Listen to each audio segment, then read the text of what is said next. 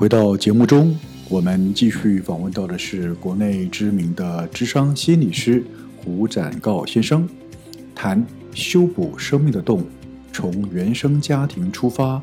为童年疗伤。做一个智商心理师，你更难了。你怎么去 怎么去去转述、去传达、去让人一个人一个受伤的人去了解，其实你该怎么做才对哦？好，其实就像你说的哦，其实呃，你作为一个智商心理师，你并没有帮人解决各种疑难杂症的能力，但是你能做的是，呃，陪伴每一个，协助每一个来找你的人，来听见自己。到底的问题在哪里？隐藏在自己背后心理底层的问题，很多人是看不到的。自己以为是这样子，但事实上有一个更深层的东西没有被被发掘、被呼喊出来啊！我想这是你的能力。好，所以我我也想请教，趁这机会请教展告啊。一般人对智商心理师并不了解，好，你是不是也趁这个机会跟我们的听众朋友谈一谈，到底智商心理师的功能是什么啊？呃，自己在什么样的一个状态？生活情境是必须要了解到哦，我是时候我应该要找寻专业的智商心理师来协助自己解决某一些问题了。啊，展誥。嗯。的确，我觉得智商心理师的功能并不在于去帮每一个人解决问题，嗯，因为问题非常的复杂，而且非常多样化，嗯哼。那我觉得智商最大的功能在帮助一个人，就是当他的情绪被困在某一个圈圈里爬不出来，嗯哼，或者对于做某一件事情，对于每某一段关系，他有非常多的想法，嗯，但他没有办法在这些想法里面理出一个头绪，嗯哼。那这时候，其实我觉得就可以适时的去寻找智商的资源，因为在智商过程当中，我们能够去协助的，就是帮助一个人更清楚知道自己的想法是什么，而且那个行为背后，就像我们刚刚讲，很多孩子来找我谈话，他可能需要的是。告诉我怎么跟父母亲 fighting，怎么抵抗，他们才不会继续被伤害。可是真正在谈话的过程当中，他们就会发现，其实他们没有想要攻击父母亲的本意，是是，他们想要的只是希望被理解。嗯哼。可是希望被理解的这个需求，可能从生命早期就不断的被压抑、被压抑、被压抑，所以他们根本没有办法觉察到自己要的是这个。嗯。所以在智商过程当中，我们只是去帮助第一个。让他提供一个安全的空间，可以去讲出他在生活当中没有机会讲出来的。嗯哼，好，这是第一个。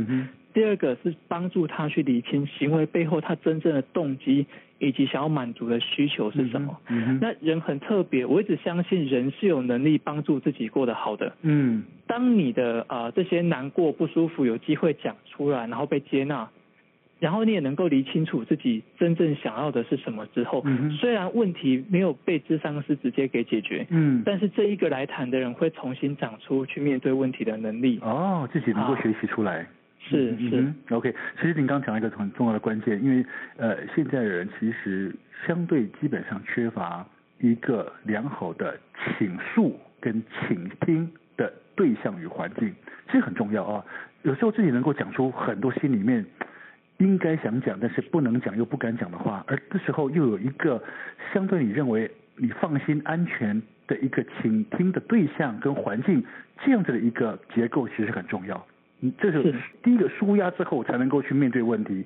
面对问题之后，才能够解找到解决问题的方法嘛，就是你说的，自己才能够长出那一个解决问题的能力。对，所以我们才会说，智商其实是陪伴一个人去面对问题跟解决问题的过程。嗯，嘿，而不是直接帮助你去解决问题。是的，说是你们工作也蛮辛苦，要听这么多呃人生的经验哦，其实那个那个压力会不会很大？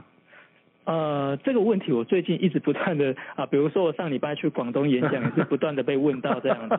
那但是我觉得在那过程当中，我经常会去发现一个人很正面的部分，比如说他已经很辛苦、很不舒服了，可是是什么样的力量让他带着他过来我这边谈话？嗯嗯。然后不愿意面，不愿意放弃自己所面对到的困难。是是是。那常常当我把这样子的正向能量看到、截取出来，然后重新回应给他的时候，当他在走出这间咨商。当时的整间就不会像是走进来的时候那么的无力感。OK，嗯哼，对，那所以在这过程当中，我自己也常常觉得哇，很很赞叹那个人的生命力，很欣赏这件事。嗯哼嗯哼，这时候你会觉得自己也身体上也发生了一种正能量嘛，对不对？感觉自己对跟他的互动之后，其实你给他的某些正能量，自己那个正能量也就培养出来了。那也会觉得蛮蛮被对方给感动。所以其实呃。这样像这样的正向的经验，就会冲淡我们以前啊，比如说听到这些故事就会觉得痛苦的那种感受。嗯嗯嗯嗯嗯，的确啊，好，各位听众朋友，其实不管怎么样，您是否曾经经历过童年实习成长的阴影，或者是你曾经遭遇过不同的人生啊，呃。其实，在面对未来人生的长路中，真的唯有自己是解救解救自己最佳的那一个人。呃，在今天节目中，最后我引述一下啊，展浩的这本书啊，里面呃推荐序里面有一段内容啊，来跟大家共勉。这个大概意思是这样子：其实，如果想要走出那个禁锢自己生命中不可承受的那个枷锁，其实最重要是先要学会了解所有不愉快。童年的那个家庭的记忆，而不应该焦灼在过去曾经发生过的事情的内容啊，是应该要设法了解为什么这些事情会成为自己心中无法卸除的枷锁，而持续的影响自己未来成长的人生，阻碍了自己成为一个能够变成一个成熟的人。所以，唯有让自己转变成一个真正成熟的大人。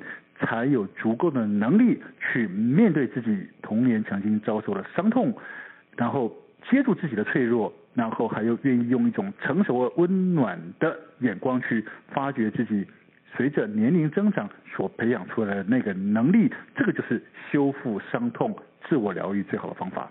OK，好，那今日节目关系，我们非常高兴邀请到是国内非常知名的智商心理师胡展誥先生，透过他。